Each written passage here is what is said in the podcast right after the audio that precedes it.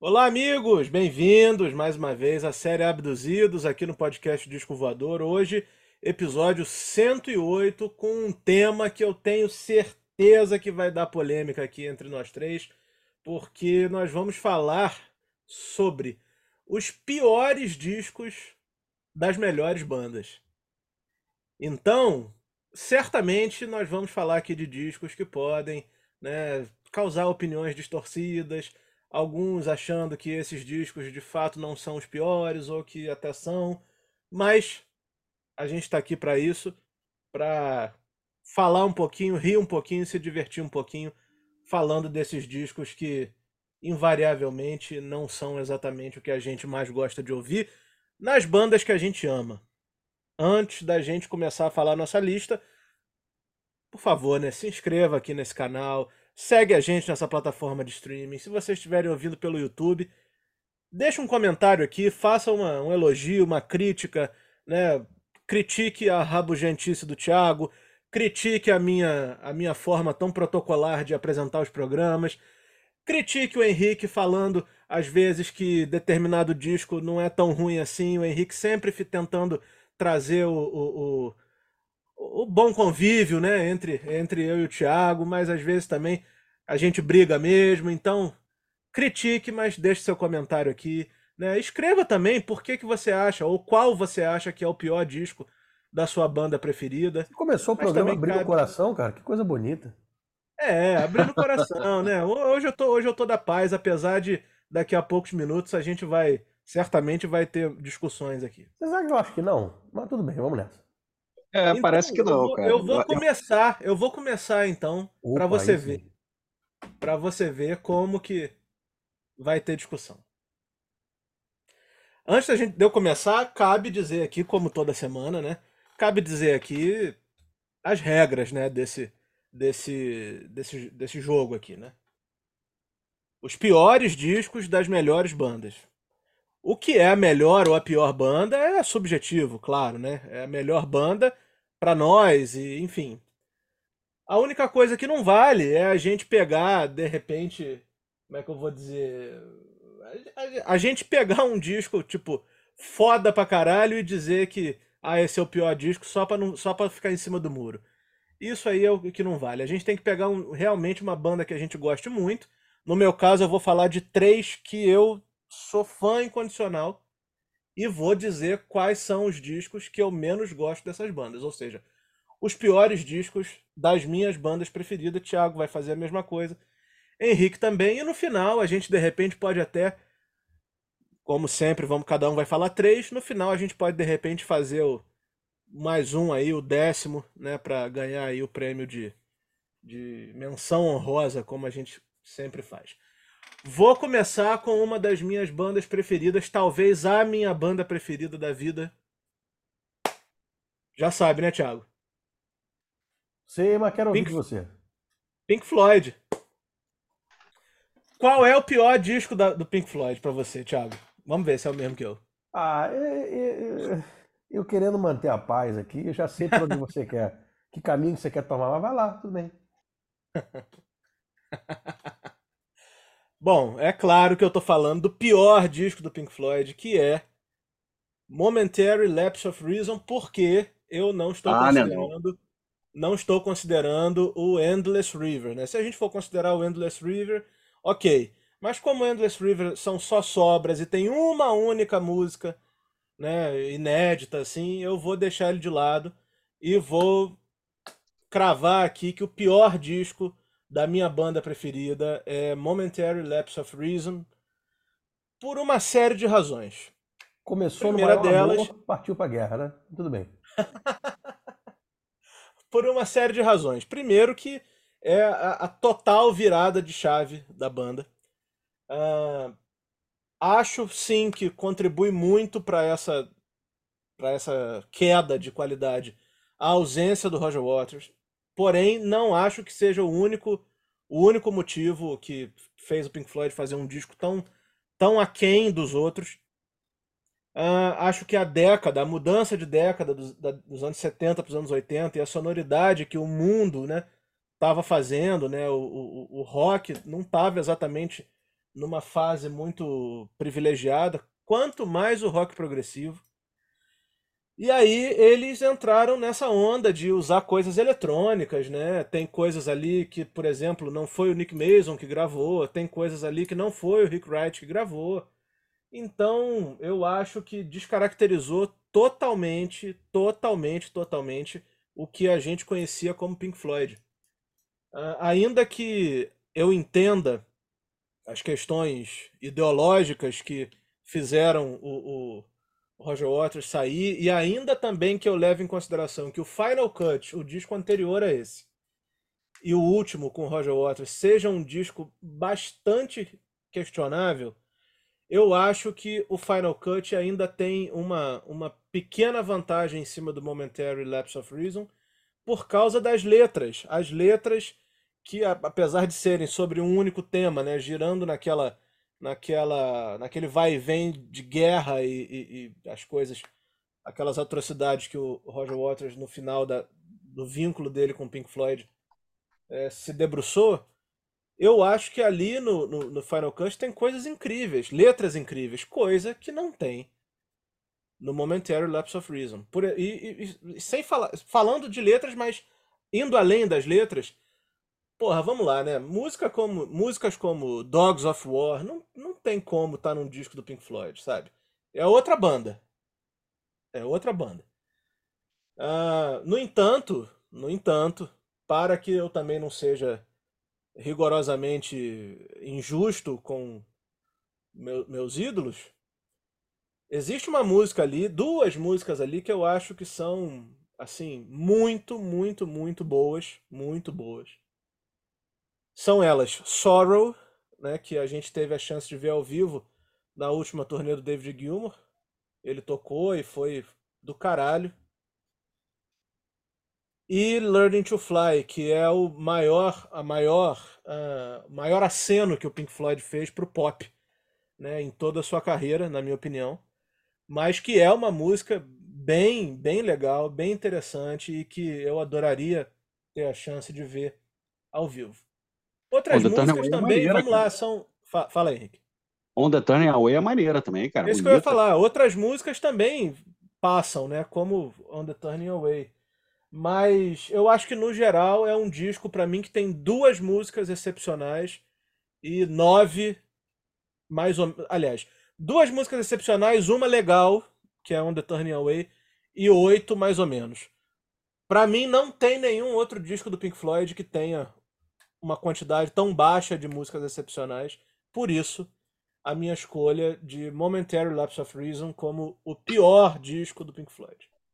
Agora, quero ouvir a opinião de vocês, as críticas e os ataques. Não, eu ia falar justamente do Final Cut, né? mas você deu um, um, um argumento assim aceitável, vamos lá. mas o, mas eu, eu, gosto desse disco, assim, tem, tem essas músicas que você falou são muito boas e tudo gerou uma turnê bem legal. Assim, o Delicate Sound of Thunder eu acho um ótimo, excelente disco de, de ao vivo, né? Pô, eu acho que foi o primeiro disco ao vivo do Pink Floyd. Talvez foi o primeiro, contato assim, melhor assim, que eu tive com o Pink Floyd foi com esse disco. Então, é, é, é eu acho que um disco legal, cara, o Momentary. É, tem lá a questão oitentista, quando sai um integrante muito importante como Roger Waters, né, cara? Sempre, sempre vai ter, vai ter mudanças e tudo, ainda mais é, é, numa época em que realmente tudo estava mudando, né? Então, os anos 80 vieram com força e realmente deram uma boa prejudicada nas bandas de progressivo. Então, é, eu acho que ele, a, a, banda sofreu com essas duas situações aí. Mas eu acho que ela saiu bem, cara. Tudo bem, tem uma outra música ali que realmente é dispensável? Tem, tem sim, não vou dizer que não. Mas é um disco assim que, no geral, eu acho que é o que eles conseguiram fazer. Você concorda, Thiago? Ou você acha que eu fui rigoroso demais? É, eu não morro de amores por esse disco também, não, Ramon. Não morro de amores, não. É... Eu acho que ainda é um, é um Pink Floyd em cima do muro. É, o Dave Gilmour estava querendo implementar certas situações, não sabia ainda se poderia fazer isso é, de uma forma mais, mais abrupta e ficou em cima do muro. eu, eu acho um bom disco. Não acho nem de longe o pior disco do Pink Floyd. O pior disco do Pink Floyd para mim é o The Final Cut. Agora, eu também não morro de amores por esse disco não. Já, assim, já falei várias vezes aqui que o meu favorito é o Division Bell. E eu tenho, inclusive, eu, eu vou começar a fazer um, eu vou fazer um clubinho dos que acham que o do Division Bell é o favorito do Pink Floyd, porque eu já descobri uns outros dois amigos meus que acham isso também.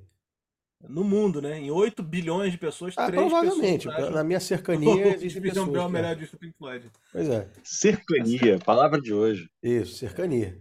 Não, vamos pintar outros aí, cuidado. Mas. Tô, tô, com você. Mas eu... cabe, cabe também, ah. Thiago, cabe também uma, uma, uma ponderação aqui. Eu acho assim. Imaginem um, um precipício.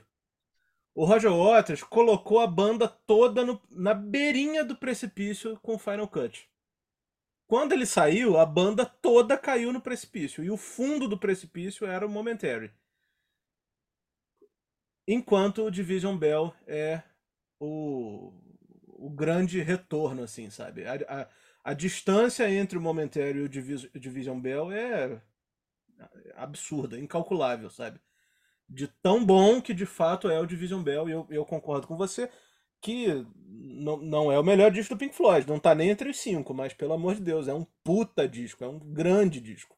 Eu acho que na história do rock, ouso dizer que na história do rock, sem me, sem me restringir ao progressivo, é a maior discrepância entre um disco e outro. O Momentary e o Division Bell.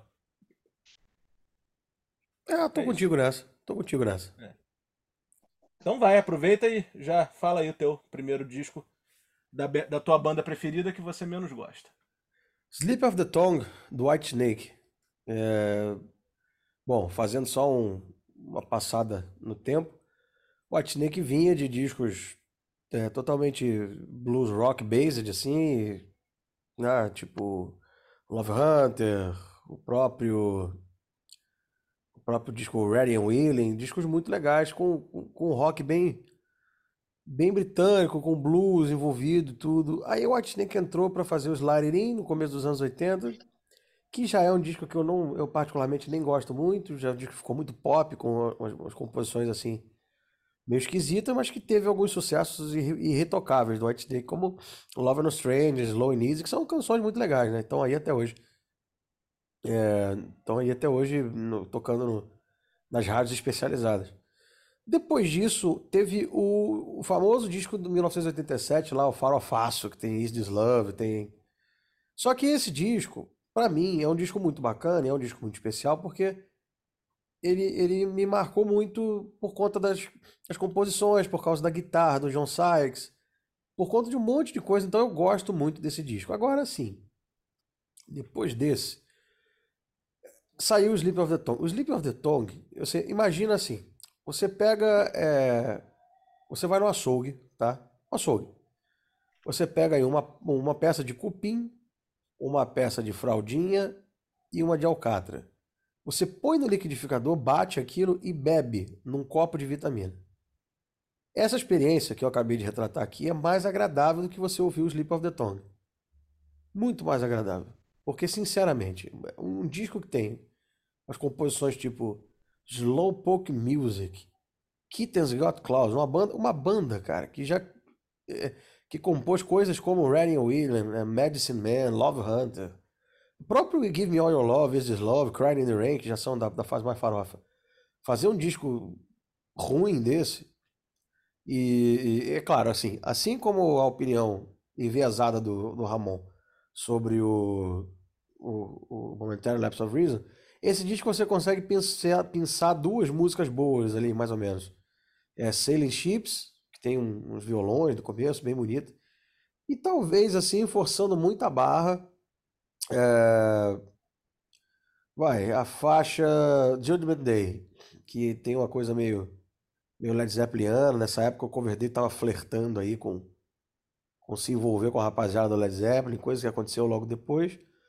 Mas é um disco que também tem é, assim, uma regravação desnecessária de Full for Your Love.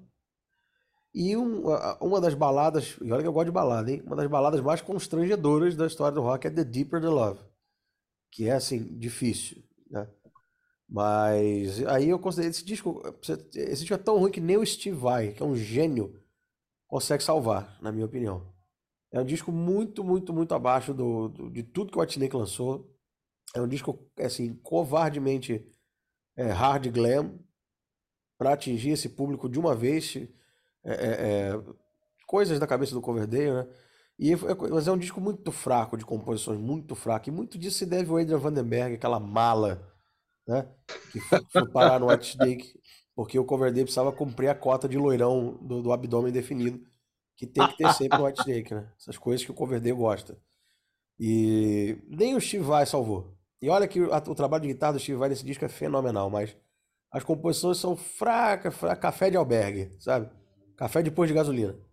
Fraco, fraco, cheio de açúcar, assim. Então, esse para mim é o pior disco do Whitney, que são um dos piores discos, assim, que o Coverdale andou se metendo a fazer. Olha que ele fez disco ruim. Não, e, tem, e, tem, uma capa maneira, né, cara? Uma das capas mais bonitas do White Snake. A capa é mó barato. Mó barato a, a capa. é bonita, cara. Pô, é, é. Você olha, se você compra o, o, o disco pela capa, tu, tu, se arrasa, né? Exatamente. Nunca julgue o, disco, o livro pela capa, né? Aquela história. É, nem o disco. Sim. Qual é o teu, Henrique? Teu primeiro? O meu primeiro é o mais do que falado Hot Space do Queen. Esse disco aí, hum. realmente. Deixa eu riscar né? esse, peraí. Ih, tu ia falar desse? E, mas tem, tem, não tem problema, tem outra lista aqui, vai, vai, vai nessa. Então, beleza. Hot Space do Queen, cara. Esse disco ele, ele é até meio contraditório, porque é o pior disco do Queen, mas tem uma das melhores músicas da carreira da banda, que é Under Pressure, que é a melhor música do disco, claro. É, é uma tentativa, esse disco é meio que uma tentativa da banda de, de repetir o sucesso de Another One Bites the Dust, que é do disco anterior, The Game. É aquela coisa mais funkeada, meio dançante, ainda com aquela coisa disco e tudo. Só que a banda meio que deu uma errada feia na mão, errou a mão bonito nesse disco aí primeira música do disco, Stay in Power, é, é terrível. Assim, para começar, a música já não é boa, não é boa de jeito nenhum. Mas para começar o disco, então, é pior ainda. E aí tem Dancer, que também não é legal, tem Body Language, que também, assim, não é boa também. É, tem algumas músicas, olha que eu consegui ainda pensar uma ou outra música assim que pudesse dar uma salvada. É, Backchat, por exemplo, é uma música assim meio meio disco, meio funk, e, assim, para os padrões do disco, eu acho que ela é até bastante boa, entendeu? Para os padrões do Hot Space. Né? Por All the Fire, que é um, é um rock, assim, é como se fosse um oásis no meio de um mar de erros, assim, da banda, né? Porque é o único rockão mesmo do, do disco. Por All the Fire, que é bem legal. Life is Real, que é Song for Lennon, né? Que é uma, uma balada e tudo, feita em homenagem ao John Lennon e tudo, também é uma, é uma boa balada, legal e tudo. E Under Pressure, né? Under Pressure, que é a, que é a grande estrela do disco, única estrela do disco, é o que salva, né? Se tem alguma coisa que salva, realmente Under Pressure. Essas três músicas são boas e tudo, dá para dar uma distraída, assim. É, esse disco tem uma música chamada Las Palavras de Amor, né? que, é, que é terrível. Tem um arranjo até de teclado interessante, tudo, mas, porra, só isso, cara. É um disco, assim, que a banda deu uma errada, bonita mesmo. E é um disco que fica entre dois grandes lançamentos da banda, que é o, que é o The Game, que é de 80, que tem Another Bites the Dust, Crazy Little Thing Called Love, Say Away Sweet, Sweet Sister e outras músicas maravilhosas. E é, The Works, né, que tem Radio Gaga, Want to Break Free. Então é realmente é um buraco assim, é um, é um abismo. Né? Tem uma planície e tem um abismo que esse disco e aí a planície continua a carreira da banda. Realmente, Hot Space não não dá, não. Essas músicas ainda dá para salvar, mas só isso mesmo, cara. Eu achei que o pior disco do Queen era o que tinha o Paul Rogers. Cara, é que tá. Também dizem, né? Não mas. É Queen, né? É Queen mais Paul Rogers, né? Eles, eles, eu acho que, que essa reunião com, com Paul Rogers é, foi, foi legal, assim, o show, a gente viu o show, foi um show bem legal. É, o Paul Rogers, ele, ele, como é que eu vou dizer, ele interpretou bem, com bastante dignidade, é um grande vocalista. As músicas é, do Fred Mercury, é, fez a, também tocou, cantou umas duas ou três músicas da, da carreira dele, do Free Bad Company, e, e, eles fizeram, inteligentemente, eles fizeram Queen mais Paul Rogers, ou seja, Paul Rogers está ali jun, junto com o Queen. Né? Ele não, é, pelo que eu entendi, ele não foi ah, é o segundo vocalista do Queen. Eu acho que foi uma, uma algo casado ali. Queen mais Paul Rogers, me parece, né? pelo, pelo menos o que o, que o título está dizendo é isso, né? apesar deles terem lançado um disco juntos, que é lá mais ou menos também, que não é lá muito, muito maravilhoso não, mas eu tenho ele aqui, mas não é lá essas coisas não. Mas eu acho que o Hot Space, é, ele, ele, é, ele é conhecido, pegando o Queen mesmo, aquela formação, os quatro ali, né, que é a formação clássica e, e, original e clássica. Original não sei, mas é a formação clássica. É Hot Space, cara. Então tá. Bom, eu vou vou entrar numa então aqui de, de talvez até ser um pouco criticado, né? Porque, cara, é, tem muito disco ruim nesse mundo, né? É impressionante. Tem bandas muito boas que fizeram discos muito podres. Puta que pariu. É o caso do The Who, né? Com aquele, aquele último disco, né? Não vou dizer que é o último disco, porque depois eles fizeram outros mais pra cá, né? Mas aquele, aquele que não tem o Keith Moon, né? É, é o It's Hard. Hard. É, é, It's hard. hard. Pô, cara, esse disco é difícil. E outra coisa, não é só por não ter o Keith Moon, não. É claro que o Keith Moon é um cara, é um cara totalmente indispensável em qualquer banda que tenha que tenha um, um, um nome um nome como ele.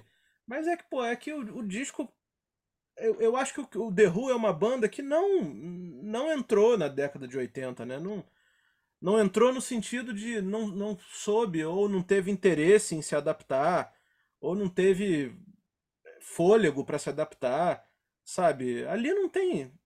Cá entre nós, ali não tem nenhuma música que você fale, não, meu Deus, que essa música aqui até passa. Não tem, cara. É tudo meio estranho, meio. A estética é estranha, sabe? A capa é estranha eles não estão exatamente no, nos seus melhores melhores momentos, enfim. Eu acho um disco muito estranho, um disco desnecessário, não precisava a banda passar por isso, entrar numa entrar numa onda de, de lançar coisas, ver o que, que ia dar depois do, do Keith Moon, né? Enfim. Eu acho que que é um, uma perda completa de tempo esse disco, né? Tanto que eles ficaram, tanto que eles ficaram mais de 20 anos, quase 30 anos sem fazer outro disco, né? Eles só foram fazer outro disco agora nesse século, né? Enfim. É. É desse disco que tem You Better You Bet? Não, acho que é do anterior, né? Eu acho que é do anterior. É. Do anterior Porque essa música né? é boa, e o Better You Bet é boa. É, então, é por isso que eu tô perguntando. Eu acho que essa música, o You Better You Bet, é do anterior, já sem Keith Moon. É isso mesmo. Eles lançaram dois sem Keith Moon. Essa música é boa, It's Hard. É, It's Hard, que é o que você tá falando, e o anterior que eu esqueci o nome. É isso mesmo.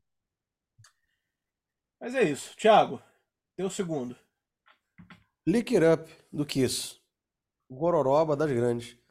O Kiss vinha de bons discos, mas com, com bons discos musicalmente falando, mas com a vendagem meio esquisita, né? Com vários problemas internos. Uh, esse Frehley derretendo de, de, de, de cachaça para tudo quanto é lado. E aí o Kiss resolve. Esse eu não quero nem prolongar muito, que é para não dar ânsia de volta. Aí o Kiss, aí o Kiss resolve é, tirar as máscaras, ou seja, revelar a cara feia de todos eles, absolutamente, porque não tinha nenhum galã ali e comete esse disco. A faixa de Kirup é um troço assim. Pra lá de, de, de constrangedora, na verdade. Né? O clipe dessa música é horroroso, a gravação do disco é ruim, as composições são ruins. O Vini Vincent tocando guitarra, apesar de ser um virtuoso, um, um bom compositor, inclusive, toca, parece que ele tá passando uma flanela na guitarra enquanto, enquanto toca, em vez de, de tirar som. É um disco esquisito pra caramba. O Kiss, né, nos anos 80, essa fase farofa do Kiss, assim. Ele foi começando a ficar bom no final dos anos 80, porque no começo ali do, do Lick Up, Animalize, e, nossa, eu podia até falar do Animalize também, que também é terrível. Mas eu vou sintomático direto no Lick Up, porque além da faixa título, que, assim, se começar a tocar eu saio correndo, lá o que eu estiver fazendo sai correndo, as montanhas, é, o disco em si inteiro é bem complicado, bem complicado mesmo. Então, o Link Up do Kiss que a gente falou tão bem aqui em alguns programas atrás da discografia, mas que tem essas escorregadelas aí nos anos 80 que Ficou difícil, ficou difícil pro Kiss. Passem longe, se vê Lick Up por aí, sai correndo. Eu achava Você acha que ia que... falar que o pior do Kiss era o do o The Elder. Eu adoro o Music from the Elder.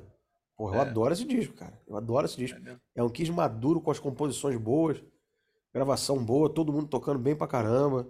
Gene e Simmons aquele da cantando pra é. cacete, coisa que, que, quase ninguém fala. O Gene, quando pega pra cantar uma parada assim legal, ele tira muita onda, né? Não, o, o Music from the Elder eu, eu gosto bastante. E aquele da Esfinge? Da Esfinge é o Hot in the Shade, né? Bom, aí, aí começou a ficar legal. Porque ficou menos farofa. Esse disco tem Forever, né? Que é sempre uma boa pedida. o Hot in the Shade é bacana. Tá é menos farofa e, e já começa a apontar para o que eu quis faria nos anos 90 ali, que eu, que eu gosto muito, por sinal. Agora, Zalinski, essa, essa caída do, do Kiss dos anos 80 aí nesses discos, será que foi por causa do, do, do Gene, Gene Simmons, que já estava meio que largando a mão nas composições, largando a mão das composições e, e, querendo entrar no cinema, e o Paul Stanley teve que carregar o Kiss nas costas em algumas, em algumas situações? Será que deve ter sido isso, né?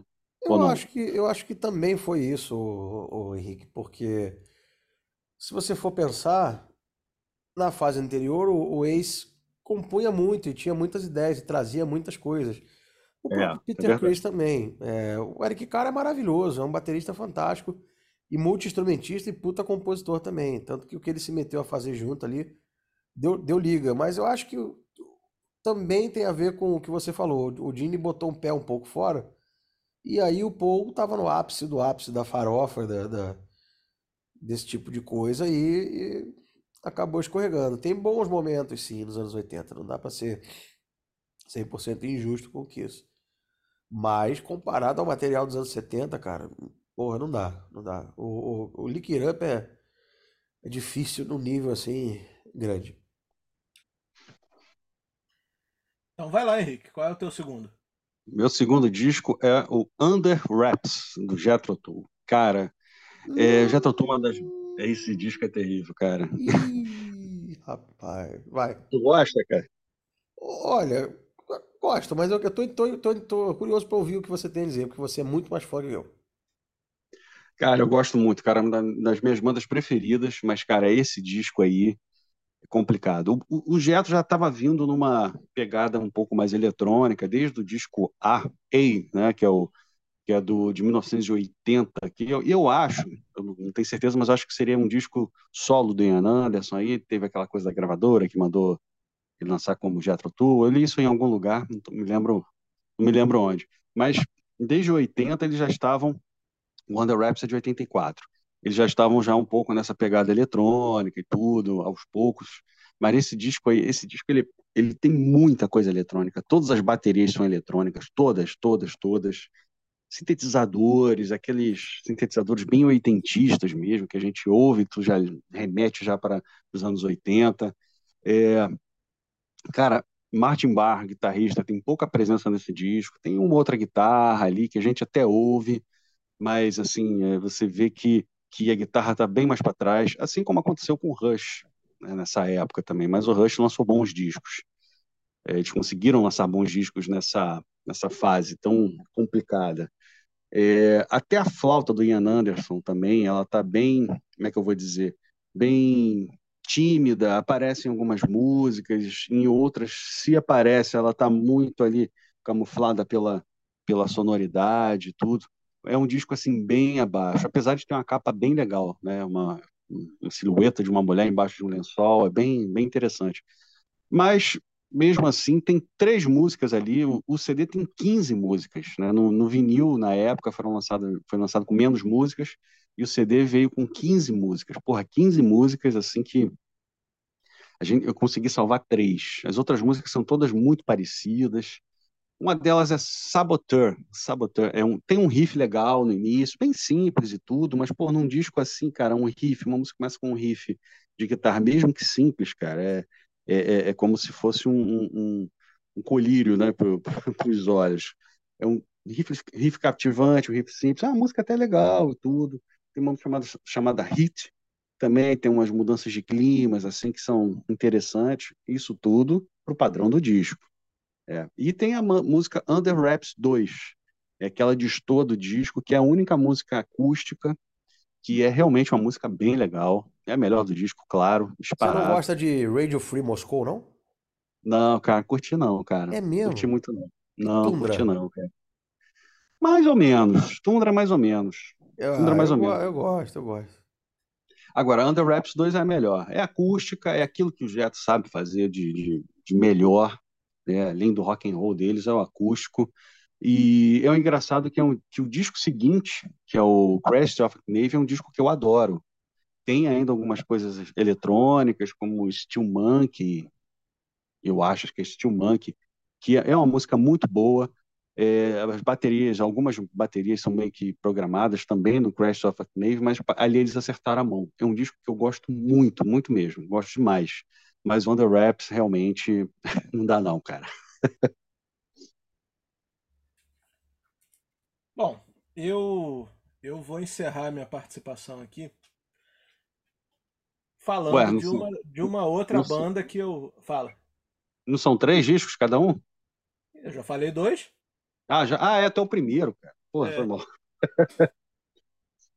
Ah, falando de uma outra banda que eu amo também, uma das bandas mais queridas da minha vida, mas que nos anos 90 fez um disco apocalíptico no pior dos sentidos, sabe?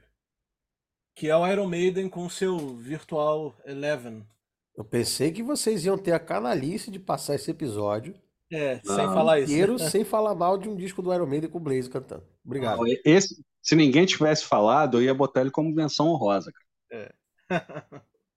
Esse, esse eu acho que é, é, é a unanimidade do Iron Maiden, né? Porque quando você pergunta o melhor, eu vou dizer Power Slave, o Henrique vai dizer Somewhere in Time, o Thiago vai dizer Matter of Life and Death, com certeza. Vou, claro. Enfim, e, mas a unanimidade do ruim, do pior, tem que ser esse, porque é, é o exemplo que o Henrique deu aí no disco dele, sabe? É, tudo bem, o disco anterior com o Blaze era, era fraco também, mas não era tão fraco quanto esse. Esse é muito difícil, cara, é muito ruim.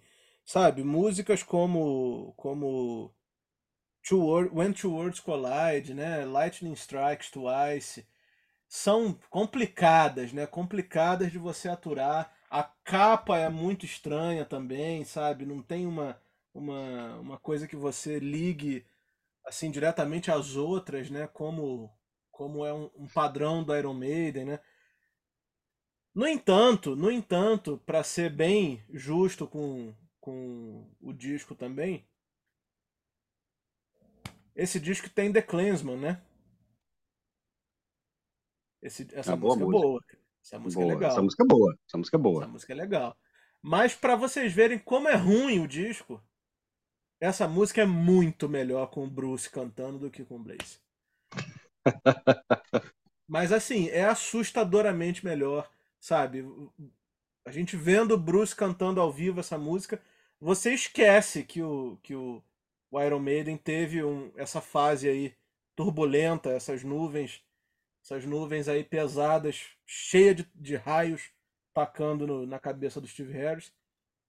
Mas, enfim, é difícil e não tinha como fazer um episódio falando dos piores discos das melhores bandas, sem falar de Virtual Eleven.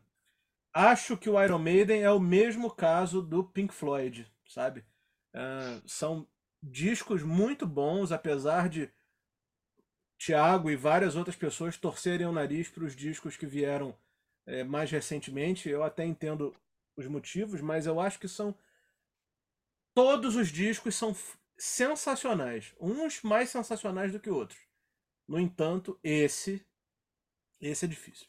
Esse é imperdoável. A, a banda podia ter passado sem esse disco tranquilamente e deixado The Clansman pro Brave New World quando o Bruce voltasse.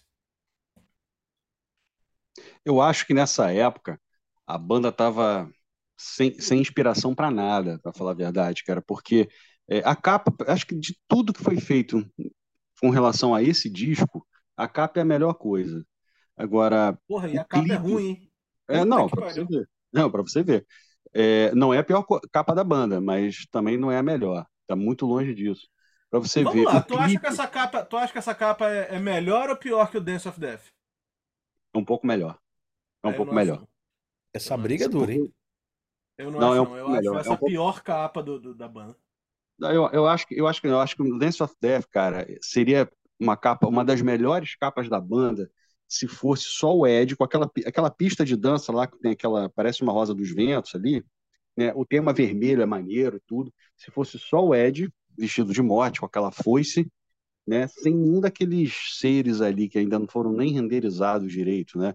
Só o Ed ali no meio da, da, da, da pista de dança ali, né? Aquela é uma pista de dança. A pista de chamando... dança do Sayonara, né? Tá bom. Eita! Ali chamando o, o, o, fazendo tipo um sinal de, de chamando para dançar com ele. Aí sim seria uma das melhores capas da banda, a meu ver. Mas o, mas essa é, é a pior, é a pior. É, agora, para você ver a questão da falta de inspiração da banda na época do Virtual Level. Cara, o clipe de daquela música, ah, meu Deus do céu, The End of the Gambler.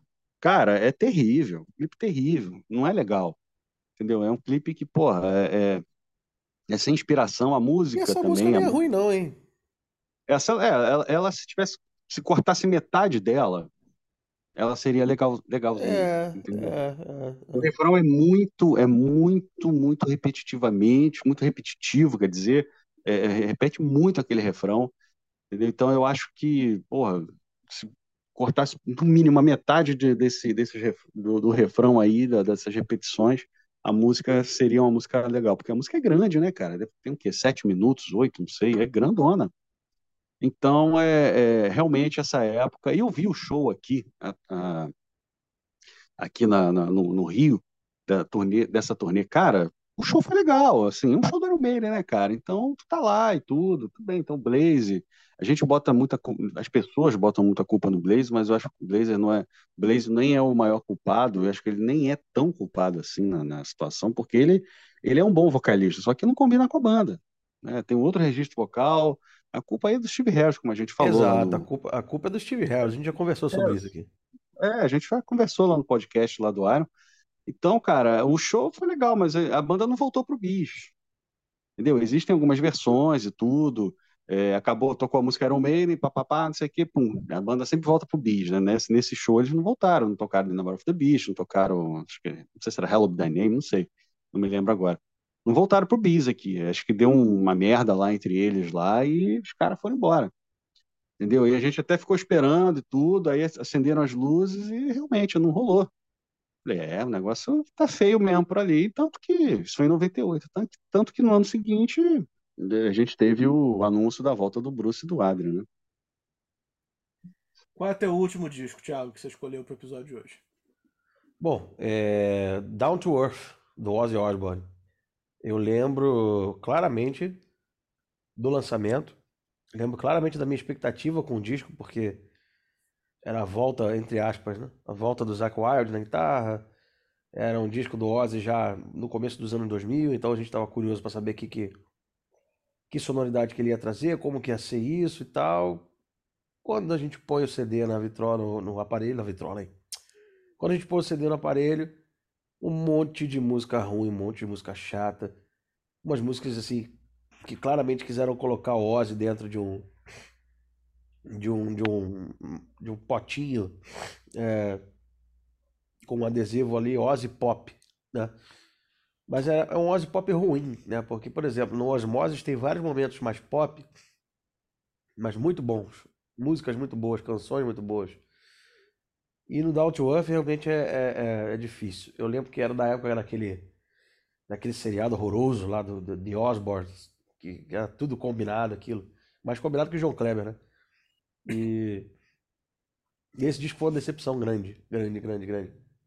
Se você conseguir salvar duas músicas ali, é muita coisa, talvez, porque o que, o que o legal é o seguinte, algumas dessas músicas foram tocadas depois ao vivo no Live at Budokan, do Ozzy, que é um puta de um show, bem legal.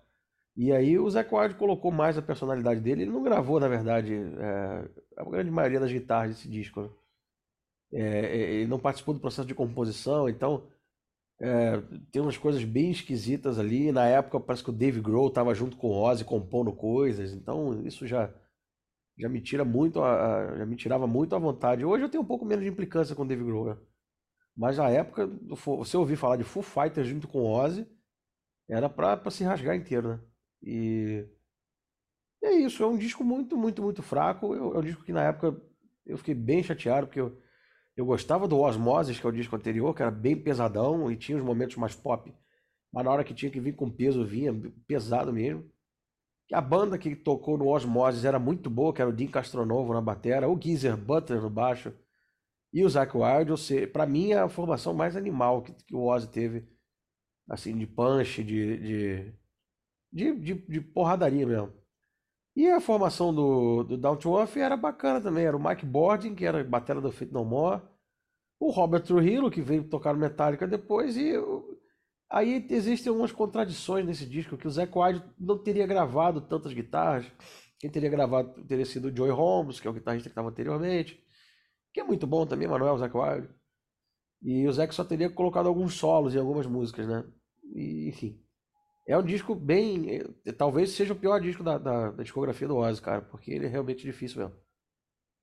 Se eu não me engano, esse Joey Holmes foi o guitarrista que eu vi no show do Ozzy, Torneio do Osmosis, em É 95. ele mesmo, ou ele 96. mesmo. Era ele, né? guitarrista. Foi aluno do Randy Rhodes, Bom. inclusive. Toca Bom, bom guitarrista. Bom guitarrista. Então vai, Henrique, encerra aí. Faça as honras. É, o meu terceiro disco é o Calling All Stations, do Gênesis. Não, 1997. não, não, Tu gosta não. também, cara? Eu Vai gosto. dizer que tem algum disco do Gênesis pior do que esse. Não existe isso. Não, Não, não tem não como. tem, não tem, não tem. Eu, eu concordo que não tem pior, mas esse disco. Porra. Ah, vai, fala, tá bom. Vai lá. Não, é, a gente tem que escolher o pior do- da banda, né? É, claro, Assim, claro. eu- esse disco, cara, tem umas, tem algumas músicas ali que parecem um Marillion com Steve Ho- Hogarth, mas um Marillion um pouco mais genérico, né? Uma Você sabe que coisa esse assim disco é mais... uma pirraça, do, é uma pirraça do, do- do- dos dois também, né? É, né? É, claro, lógico. E, Tipo e assim, o Henrique eu- falando isso como se o Marillion com Steve Hogarth não fosse genérico do Marillion com Fish, né? Mas tudo bem. Difícil, né? Difícil. Não, é engraçado que o Marillion com o Fish, ele tinha uma certa, uma bastante influência do Gênesis, né, cara? Você vê a... Pois, do do, do. Gênesis, do, do que era bom, né? Porque puta É, que pariu. o Gênesis e Peter Gabriel. Mas é um disco assim, cara, que realmente é um disco assim, várias músicas, assim, você ouve uma música, começa outra e você esquece da música anterior. Assim, é- as músicas são um pouco parecidas, eu não sei se é o clima da música, alguma coisa assim, é um disco meio assim que tem essa pegada assim um pouco parecida, mas de qualquer maneira também, eu consegui salvar umas, umas canções aqui, cara. Congo é uma música bem legal, assim, uma música interessante, tudo. É, The Dividing Line, para mim é a melhor música do disco. Tem uma bateria sensacional, a linha de bateria, assim, muito, muito boa. A faixa música título é simpática também, né?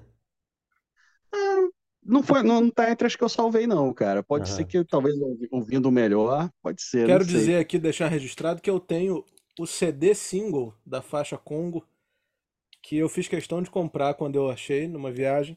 E tem várias faixas ao vivo dessa, dessa turnê do Calling All Stations, Aí a coisa o- fica esquisita. Com o, o Ray Wilson cantando as músicas do, do, do Phil Collins. É difícil, é bem difícil. É, fica Difícil, esquisita. Mil tons abaixo, tudo. Difícil. É, é, são tons diferentes, são vozes completamente diferentes. Tem uma música que eu achei interessante, que é If That's What You Need, que é, é uma das que lembra o Marílio, mas é, mas é uma música que eu achei legal e tudo. There Must Be Some Other Way também, é uma música legal. É, Shipwrecked tem um arranjo de teclado interessante, mas, cara, assim, acho que me chamaram mais atenção quando eu ouvi esse disco são essas cinco. É, o disco, o disco tem, sei lá, 10, 11 músicas, não sei.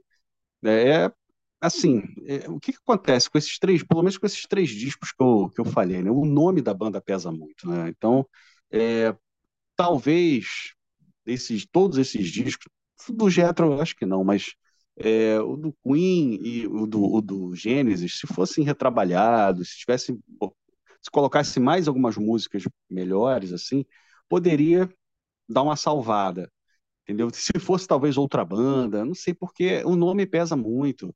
A gente pensar assim, pô, o Genesis vai lançar um disco novo, tu vai pensar o quê? Ou depende da formação. Se for Phil Collins cantando, tu vai pensar que é aquela fase mais pop, que é, eu gosto pra caramba. Ou se for o Peter Gabriel num exercício assim de sonhar, né? Vai pensar que é uma volta ao progressivo, aquela fase áurea.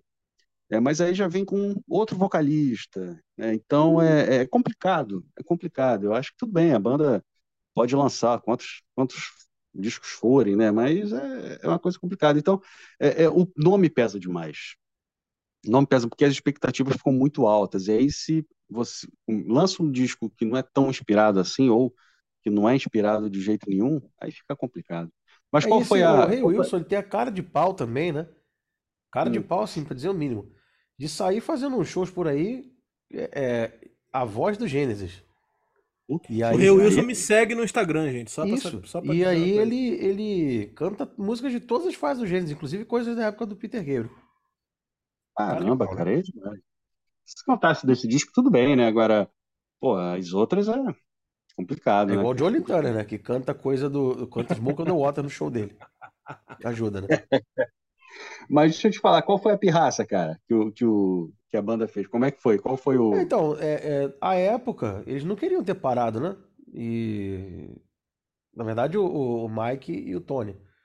O Phil saiu pra, pra se dedicar às coisas dele, mais dele, né? E tava também com um pezinho no cinema, mexendo em umas coisas. E eles quiseram arrumar um cara, botar no lugar do Phil Collins pra dizer que assim, ó, o Gênesis continua independente de qualquer um. Mentira, né? Doce ilusão. É, o, o Tony Banks e o Rutherford são é, pilares do Gênesis, assim como o Phil Collins é. Então não adianta querer tirar um, um cara que é um pilar principal, talvez, ali da parada, né? E aí trocaram pra a banda você- inteira. Colocaram, acho que o Nick de Virgílio na bateria.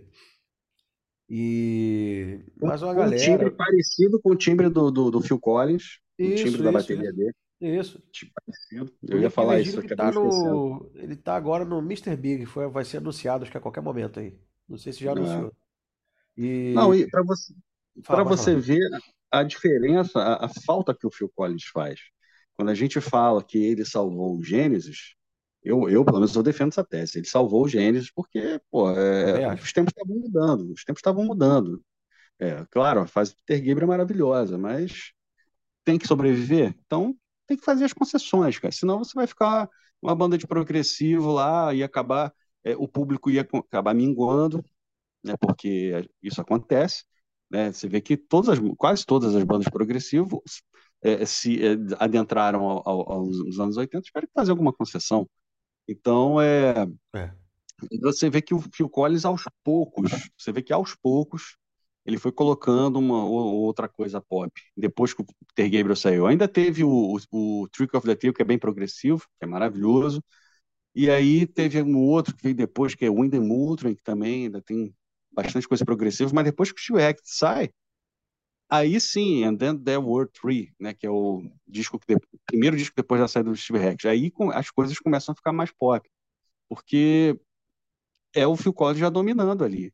Entendeu? Tudo bem que é claro que os outros dois, o Mike, Rutherford e o Tony Banks, tiveram suas contribuições, claro, bastante, mas eu acho, assim, eu imagino que quem dominou ali é, foi o Phil Collins. Aí você vê a diferença do que estava.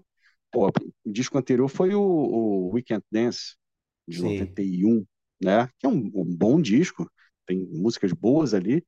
E aí você tem o Calling All Stations, você vê a diferença entre Phil Collins, com Phil Collins ou sem Phil Collins.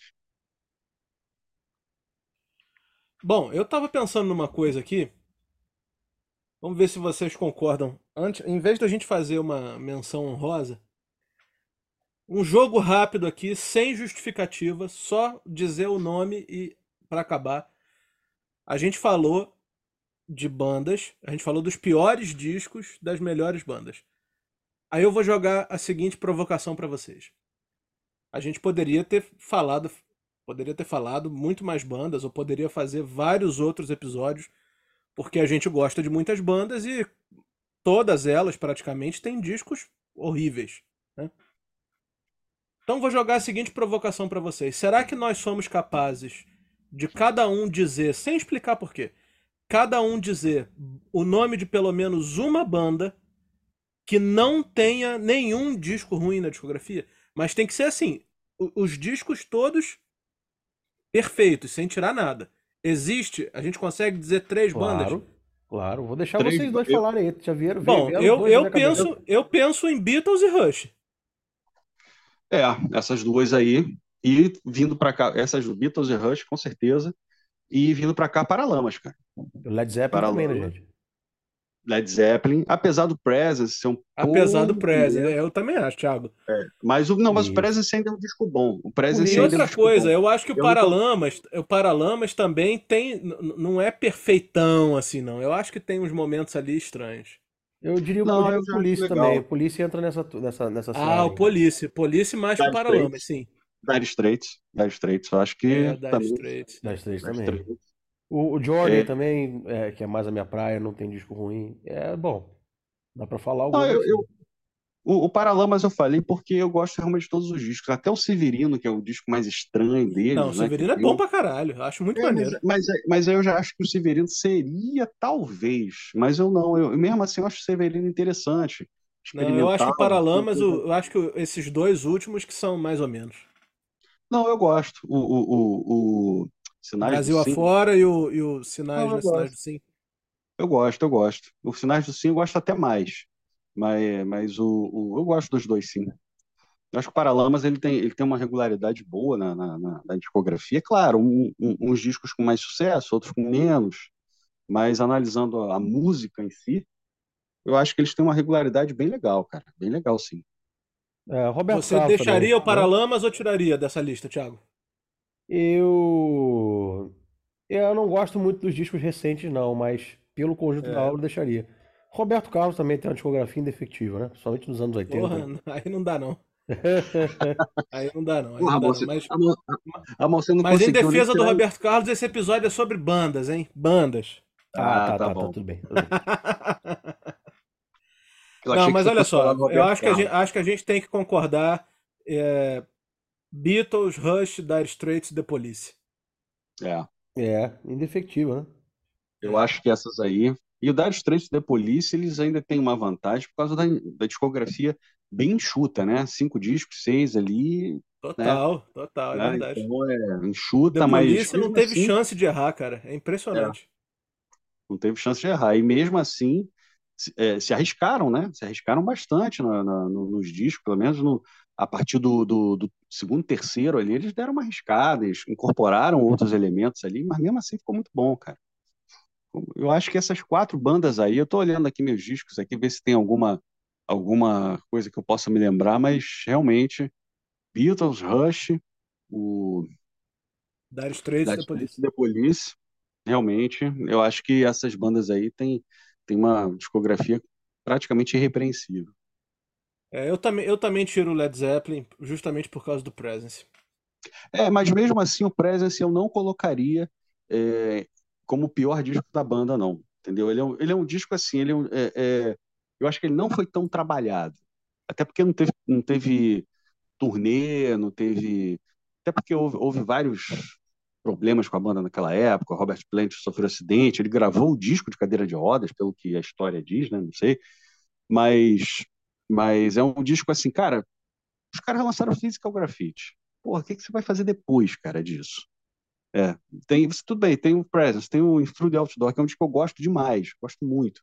É, diferentão, mais teclado, eu acho que deu, deu, uma, deu uma destoada, mas uma destoada legal na banda. Né? Então, e tem o Coda, que eu gosto demais, adoro o Coda.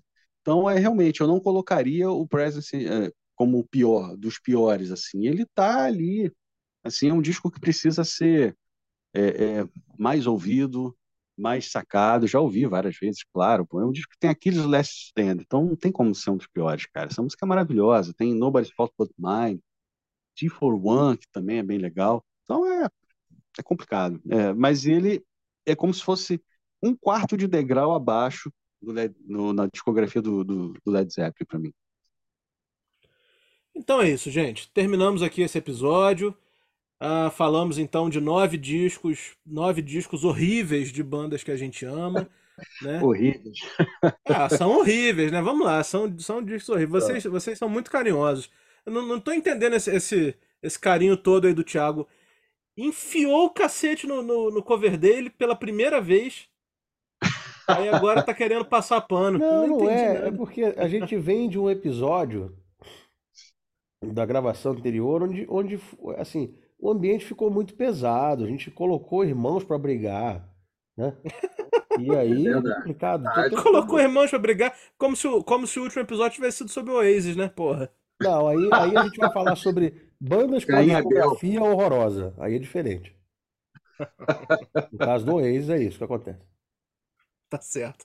Concordo, concordo. a gente podia fazer outra menção honrosa aqui. Gente, a gente consegue falar uma banda que todos os discos são ruins? Oasis, Los Hermanos. É... Pô, gente, pô, essa aí eu, eu, eu, vou mandar bem pra caramba. É, cara, eu acho que Los Hermanos é, é, o número um. É unanimidade. Pois é. Vai demandar pesquisa. Então tá, meus amigos, valeu, obrigado aí todo mundo que ouviu a gente. Deixem seus comentários aqui nessa, nessas redes, nessas plataformas. Digam aí quais são os discos horríveis que vocês enxergam nas bandas que vocês amam. Vamos adorar saber. Quem sabe lá na frente, lá no final do ano, a gente não faz um volume 2 para falar de mais discos horríveis de outras bandas que a gente ama. Até semana que vem. Valeu! Um abraço. Falou!